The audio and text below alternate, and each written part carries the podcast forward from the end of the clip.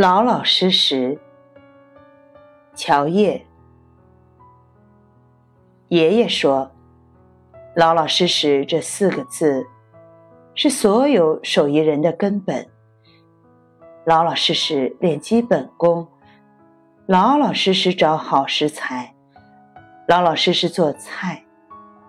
汤该炖到什么时候，一定要炖到什么时候；蒜该倒的时候，一定不能拍。”葱该切丝的时候，一定不能用断；得烧地锅的时候，一定不能用天然气和电磁炉。比如一块面，你少揉一下或许没什么，少揉两下就肯定不一样。那肉在锅里多焖一秒钟没事，多焖十秒钟肯定就不行。举个简单的例子。就是一碗炝锅面，老实做肯定就比不老实做要好吃。炝锅面要用高汤，同样是高汤，老实的做法是另开一灶，让高汤一直滚开着。煮面的时候加进去的就得是这热高汤，绝对不能是凉的。一是热汤本身就香。一烫顶三鲜嘛。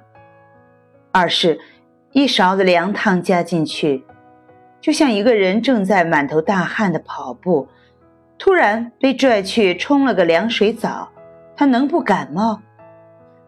这样做出来的饭菜怎么会好吃？当然，厨行的事儿很难形容。鱼要鲜嫩到什么程度？饼要筋道到什么程度，没有公式或者标准，食客们也不一定能吃得出来。但是爷爷说，手艺人的高处不是升官发财，手艺人的高处就是精益求精。你有了往上的心劲儿，也做了往上的努力，你的手艺就会一天比一天好。